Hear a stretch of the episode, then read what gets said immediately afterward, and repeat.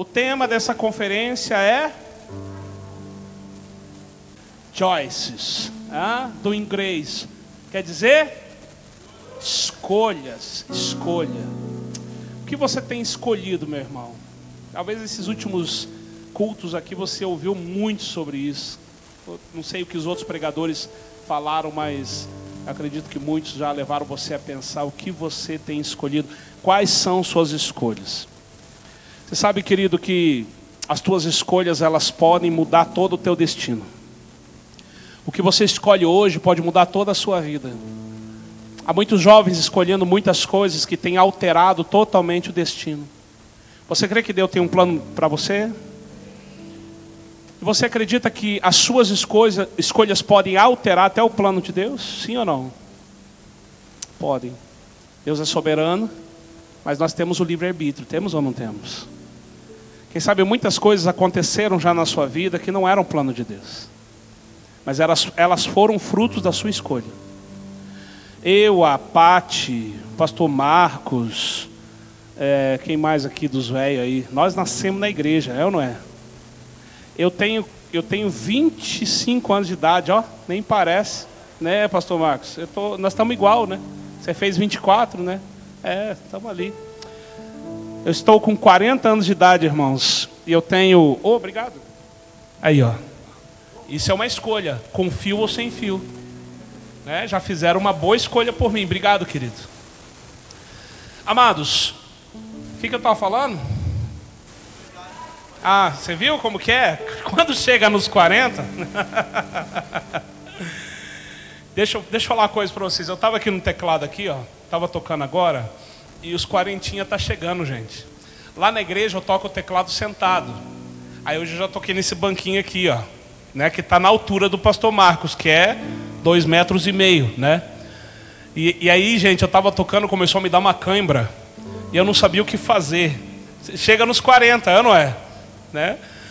Amados, eu estou com 40 anos de idade, 40 anos de igreja. Eu nasci na igreja, eu conheci muita gente, muita gente que esteve fora da igreja. E, e não é porque eu nasci na igreja, nós nascemos, muitos quem sabe, que nós não tivemos que fazer escolhas. Eu também tive que escolher. Chegou um momento na minha vida que eu precisava escolher, mesmo sendo uma vida inteira filho de pastor, convivendo no meio de pastores, vivendo no meio da igreja, mas eu tive que escolher qual era a real importância de Jesus na minha vida. Eu tive que escolher realmente qual caminho eu queria seguir. Porque eu poderia ser o que muitos jovens foram e continuam sendo, aventureiros na igreja. Telespectadores, vem, curte, pô, legal, é legal o culto. Mas aquilo não entra no seu coração. Não gera nada na sua vida. E eu comecei a entender que a presença de Deus ela é mais do que um momento, é mais do que um clube social, é mais do que esse momento que a gente passa junto. E ela realmente é fruto de uma escolha. E a presença de Deus não é algo que a gente vive pelo movimento. Tem muita gente que quer só o movimento do Espírito. Pô, é legal, a gente chora, a gente sente o arrepio, é, é, é bacana. Mas não é só isso. Tudo em Deus tem um propósito. Até o mover do Espírito tem um propósito. Deus não faz nada sem um planejamento. Deus não faz nada sem um plano. Deus se move porque Ele tem um plano. Ele sabe o que Ele quer fazer comigo e com você. Mas nós estamos dispostos a obedecer incondicionalmente para ter a presença dEle incondicionalmente. Mas uma presença com propósito. Então eu poderia vir aqui, querido, ficar cantando várias horas com você e você sentir se mover. Mas antes da gente continuar adorando, eu queria trazer essa palavra para você. Você está cansado? Então se levante só mais um pouquinho. Daqui a pouco você vai sentar e eu vou falar umas três horas só, bem tranquilo. Quem trouxe a Bíblia aí?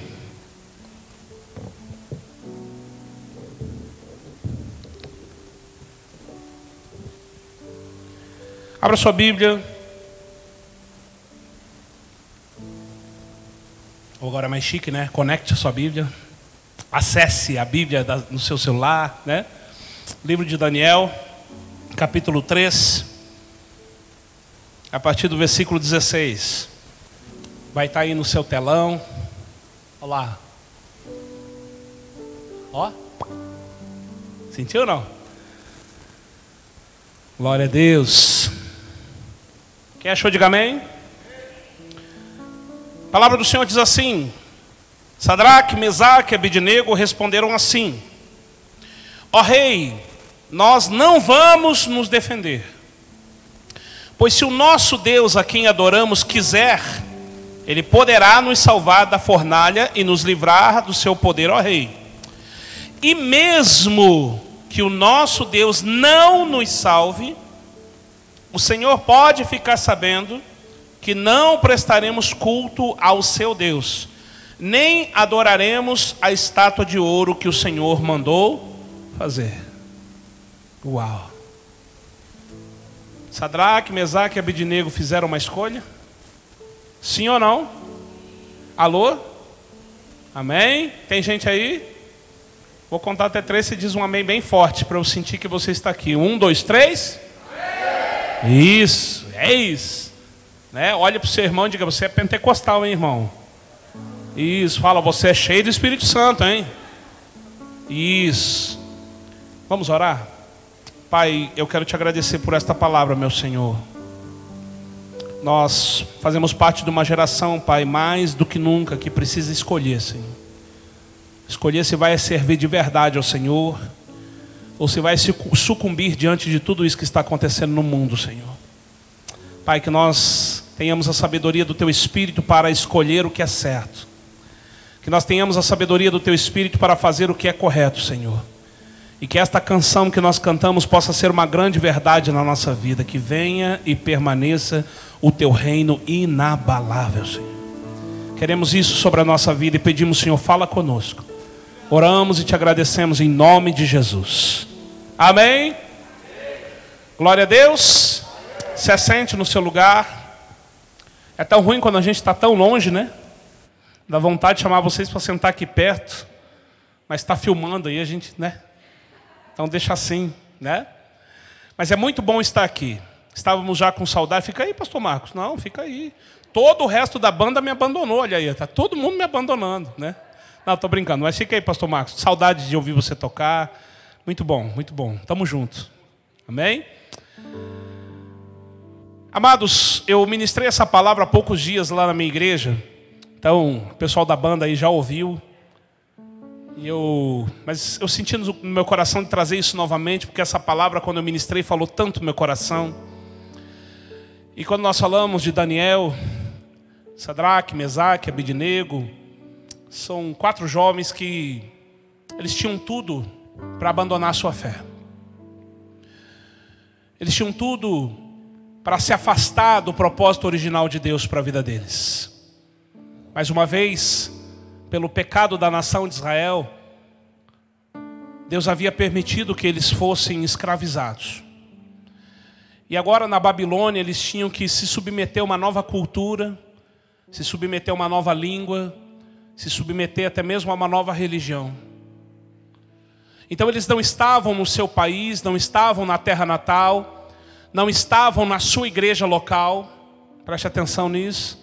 Eles não estavam no conforto dessa poltrona que você está, com todo esse som, equipamentos e tudo mais, com a transmissão pela internet, não. Eles estavam num lugar que eles não conheciam, eles estavam separados das suas famílias e eram apenas jovens, como eu e você. Amém. Obrigado pelo amém. Eu temi no meu coração agora me senti um senhorzão, um tiozão, né? Mas a verdade é que eles estavam vivendo numa situação conflitante. Então, por ser uma, uma, uma prisão, por ser uma situação que tinha separado eles do convívio normal, né, o cotidiano, poderia facilmente abalar a fé deles.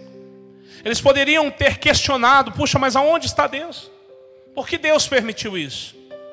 Porque Deus permitiu que nós fôssemos levados escravos novamente. Mas Deus nunca permitiu que essas situações acontecessem com o povo de Israel sem antes avisá-los e dizer: se vocês forem fiéis, seguirem os mandamentos, eu vou ser o pai de vocês, eu vou cuidar de vocês, eu serei o Deus de vocês, vocês serão o meu povo.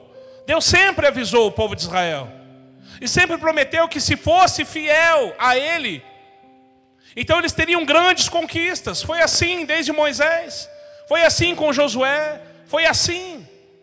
Mas chegou um momento que o povo de Israel novamente se voltava contra Deus ou fazia uma escolha.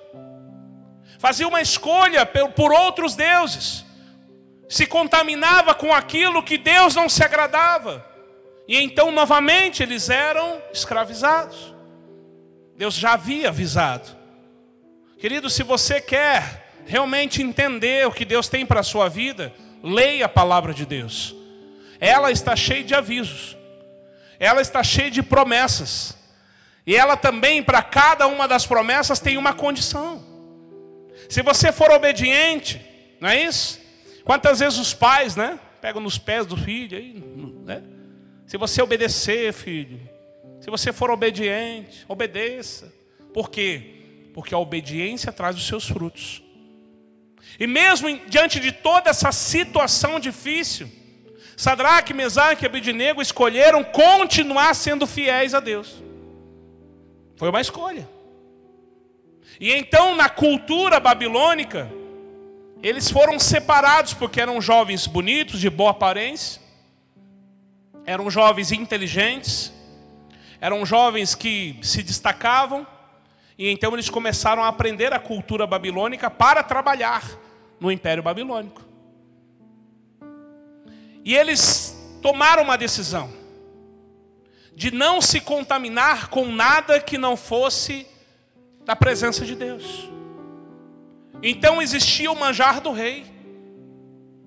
Você já imaginou que comida boa o rei comia? Hein, Ivan? Já pensou a mesa do rei? O banquete do rei? E o Senhor tinha dito: não se contamine. Isso seria um problema para os gordinhos, né? Já imaginou a gente lá, pastor Marcos? e eles tomaram uma decisão, irmãos. Eles decidiram. Nós não vamos participar da mesa do rei.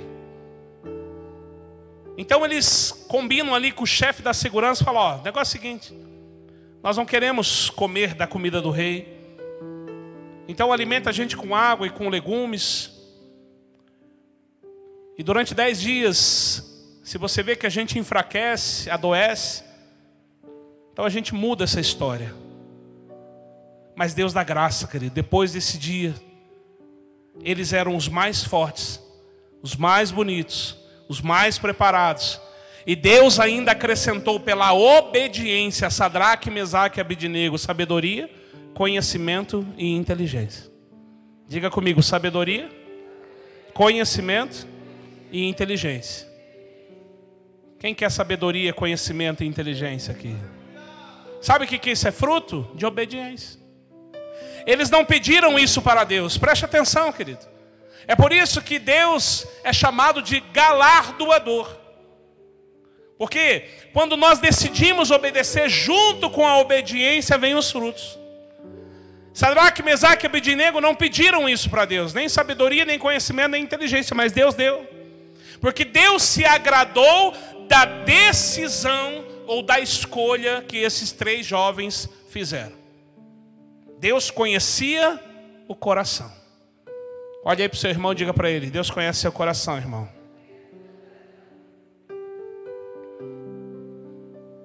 Olha aí para o seu irmão diga: seu enganadinho. Você acha que você engana Deus? Deus conhece seu coração. Deus conhece os seus pensamentos. Deus conhece as suas escolhas. Deus sabe o que você pensa. Portanto, nada se esconde de Deus. Quais são as escolhas que você tem feito? Sadraque, Mesaque e Abednego fez, fizeram a escolha de continuar, mesmo na situação ruim, servindo a Deus, sendo fiéis a Deus, obedecendo a Deus. E Deus deu graça sobre a vida deles. Deus deu também a Daniel o dom de interpretação de sonhos. e fez deles realmente homens influentes. Daniel se tornou um homem muito influente politicamente. Sadraque, Mesaque e Abidnego ajudavam a administrar uma das províncias babilônicas.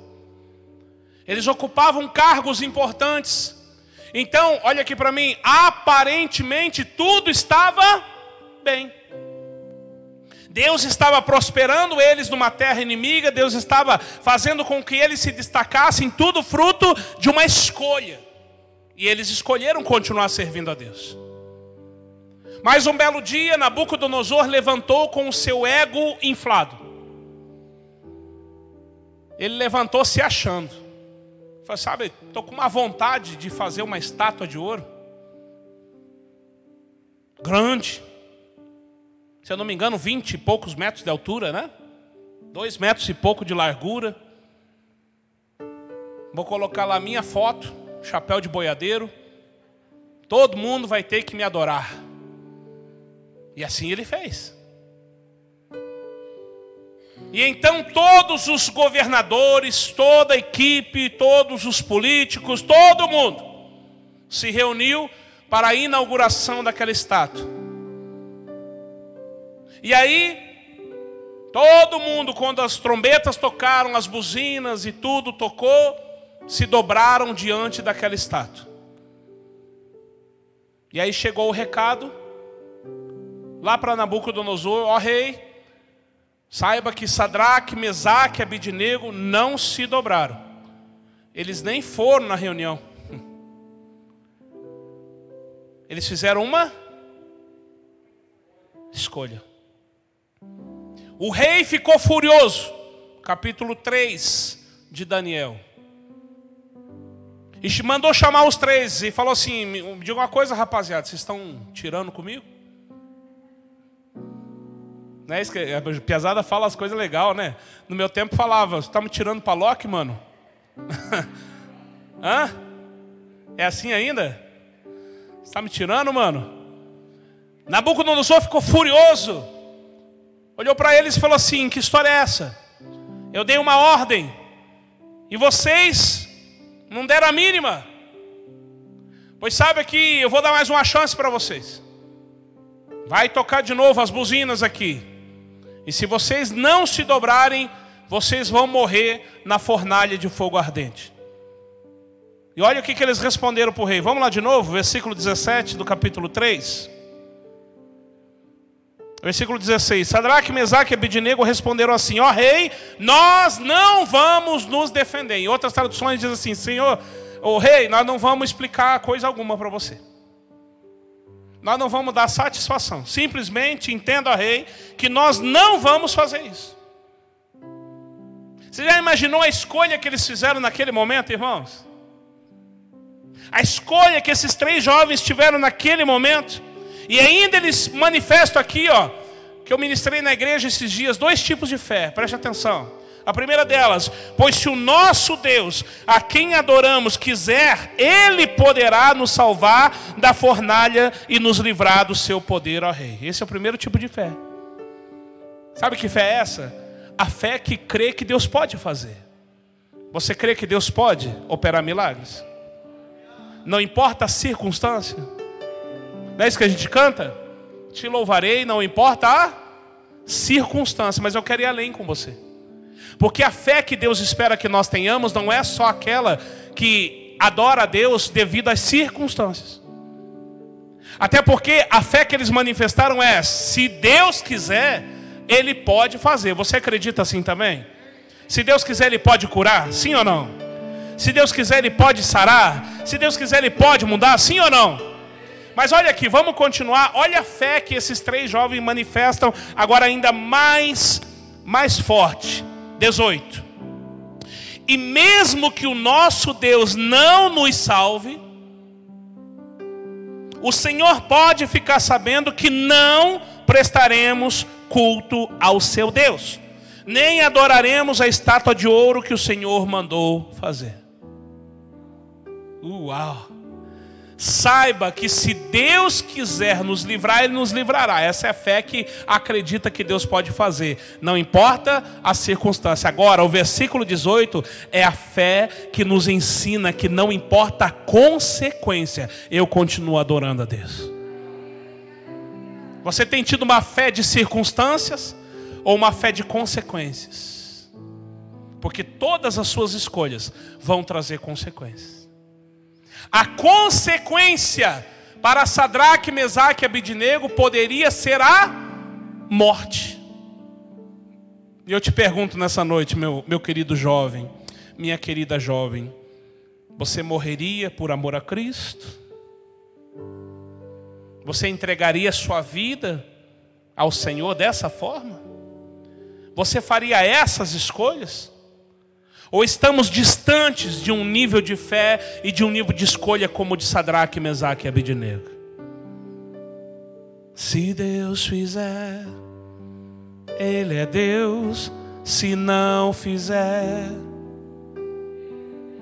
se a porta abrir, mas se fechar, se a doença vier, ele é Deus se curado for. Ele é Deus se tudo der certo. Ele é Deus, mas se não der, continua sendo Deus. Você viu como essa canção tem tudo a ver com Sadraque, Mesaque e Abednego? Aí eu te pergunto, nós cantamos isso de verdade? Nós cantamos essa escolha de verdade, irmãos? Ou essa é mais uma canção que cantamos mentira? É mais uma canção que nós cantamos da boca para fora porque é uma bela canção.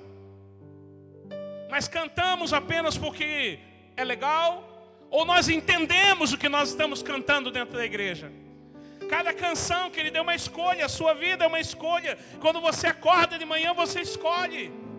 Você escolhe servir a Deus, você escolhe ser fiel, você escolhe. Sadraque, Mesaque Abidinego escolheram. E escolheram ser fiel, não importa a consequência, mesmo que isso representasse morrer. Mas eles continuaram sendo fiéis. E o que, que aconteceu? Pega os três jovens, jogam na fornalha. E a história você já conhece. Nabucodonosor olha para dentro da fornalha e não vê três jovens, mas vê quatro. E o quarto tem a aparência do filho dos deuses. E eles andam no meio do fogo. E então Nabucodonosor vai até eles e fala: Sadraque, Mesaque Abednego, vem para cá. Então todos se achegam perto e começam a ver que nenhum fio de cabelo tinha sido queimado. Porque eles fizeram uma escolha, irmãos. Você tem uma escolha a ser feita nessa conferência. Querido, olha, mais do que nunca, mais do que nunca, Deus está passando uma peneira na igreja dele. Não estou falando das 55, estou falando da igreja de Cristo. Deus está peneirando a igreja, irmãos. Tem muita gente que está caindo da peneira.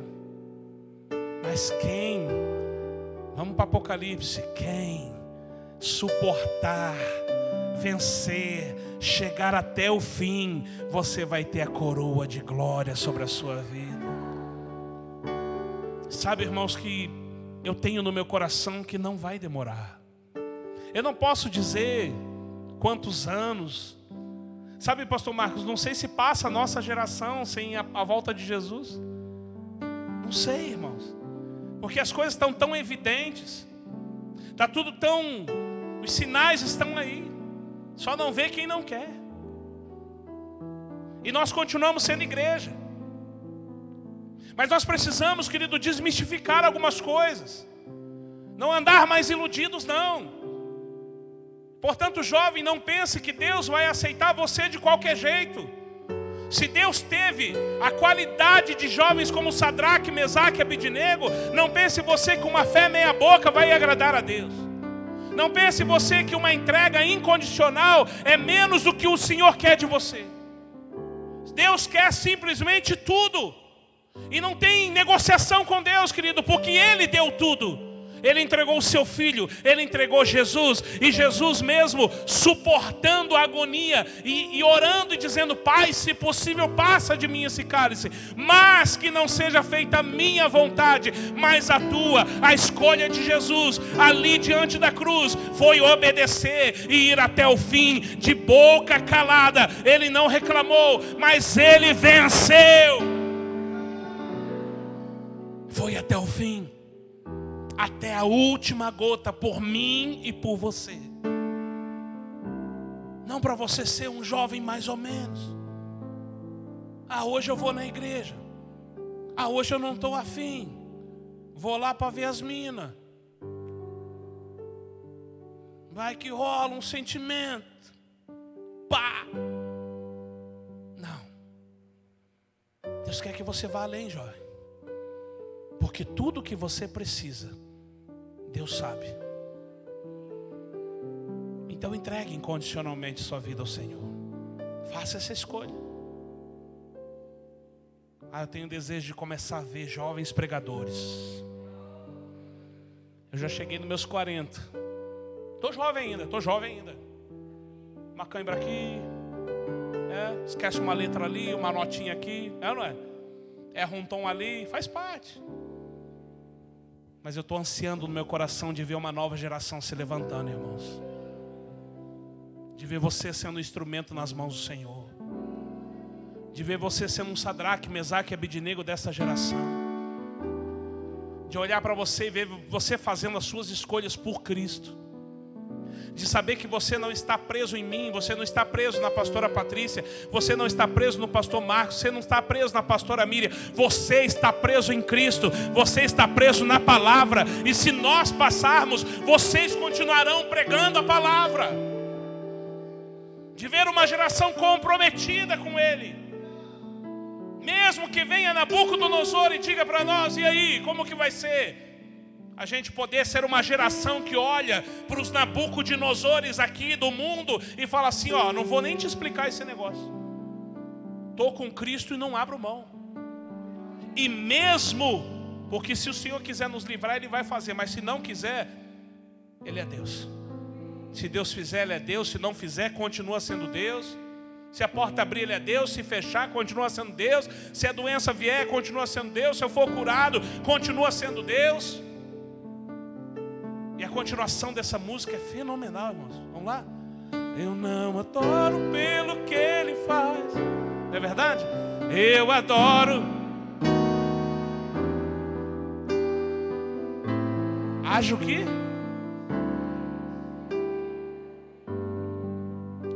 Cara, olha para o teu irmão e diga: irmão, você canta muito bem, irmão. Uau!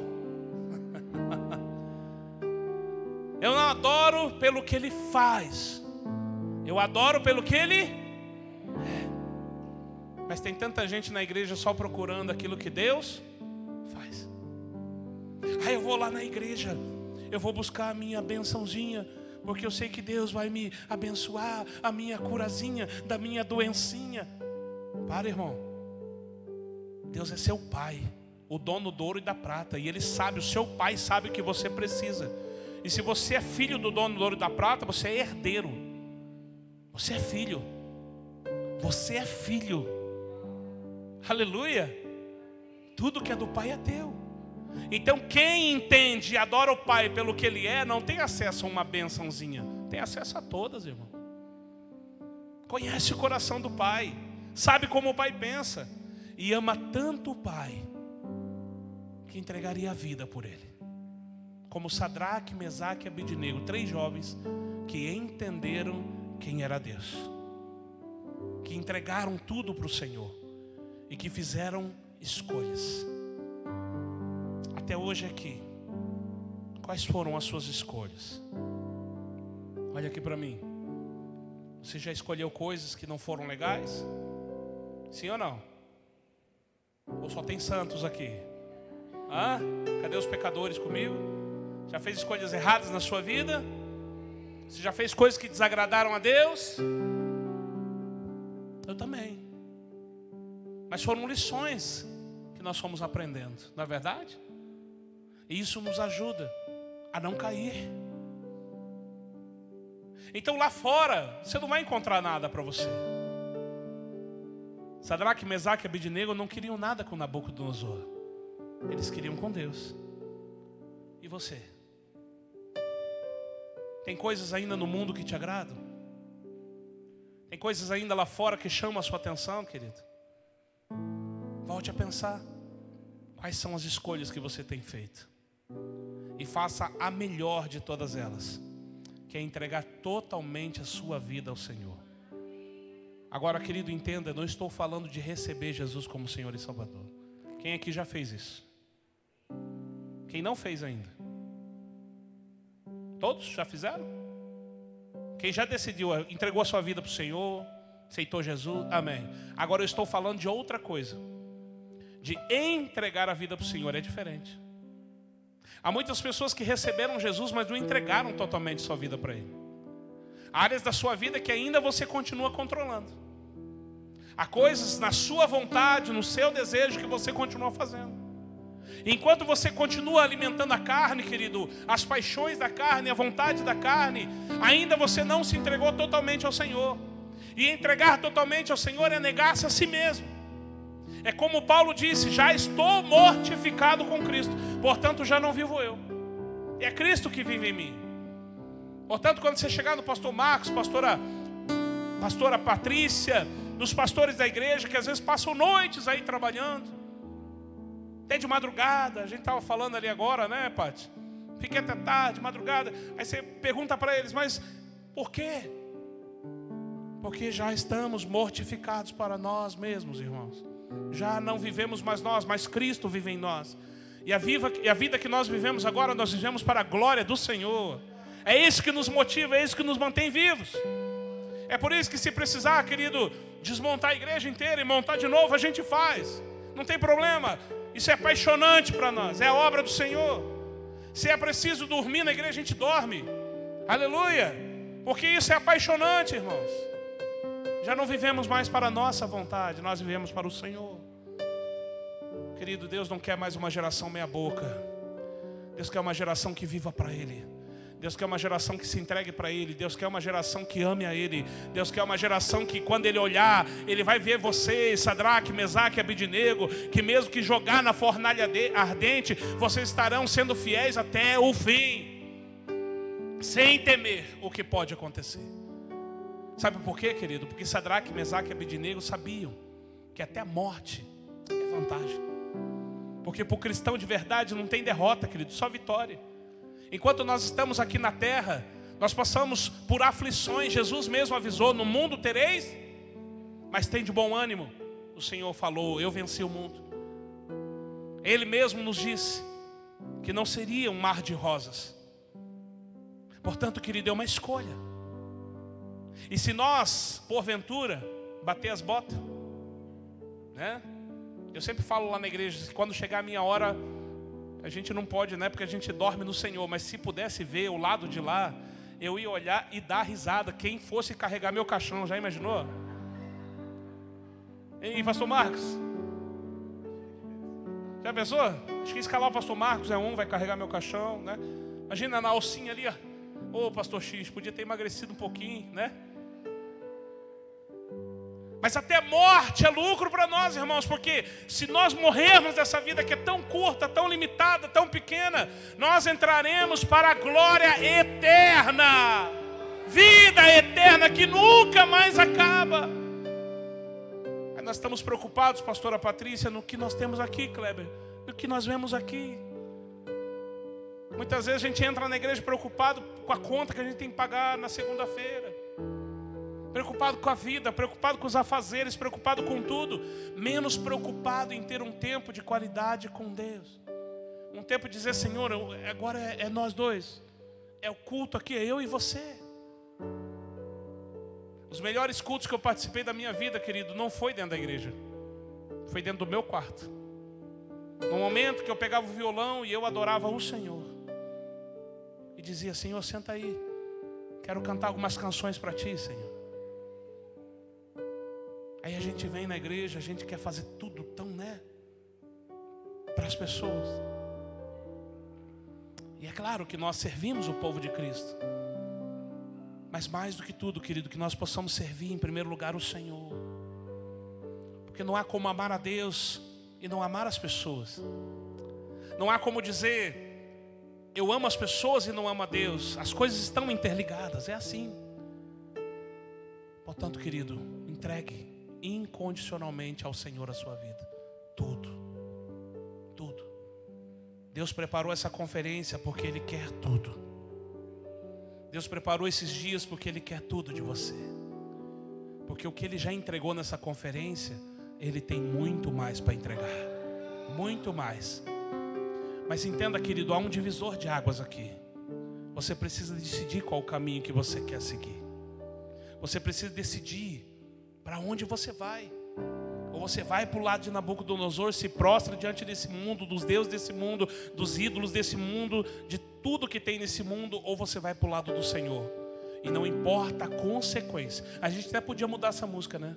Te louvarei, não importam as consequências. Não é verdade? Mesmo que seja morte, adorarei somente a Ti, Jesus. Qual é a fé que você quer manifestar nessa noite, querido? A fé naquilo que Deus pode fazer? Ou a fé incondicional, não importa as consequências? Foi isso que eles falaram. Ó oh, rei, saiba que se o Senhor quiser nos livrar, eu sei que Ele pode fazer. Mas se Ele não nos livrar, nós não vamos nos prostrar. Mesmo assim, a gente morre, mas não se prostra. Esses eram jovem top, hein? E você? Nós podemos ser assim. Tem muitos estátuas de Nabucodonosor por aí. Muitas. Você escolhe se você se prostra ou não. Você escolhe para que lado você vai. Chega, querido, dessa vida mais ou menos. Chega de uma igreja mais ou menos. Chega de um grupo de jovens mais ou menos. Chega de um louvor mais ou menos. Chega. Deus não quer só o que você sabe tocar. Deus quer teu coração, meu irmão. Deus não quer só o que você sabe pregar. Deus não quer a tua teologia. Deus quer teu coração. Deus quer você por inteiro, querido. Nem que precise ir para a fornalha, mas é tudo ou nada. Nós somos a geração do tudo ou nada. Faca na caveira, irmão. Pede para sair. Não é verdade? Se coloca em pé, querido.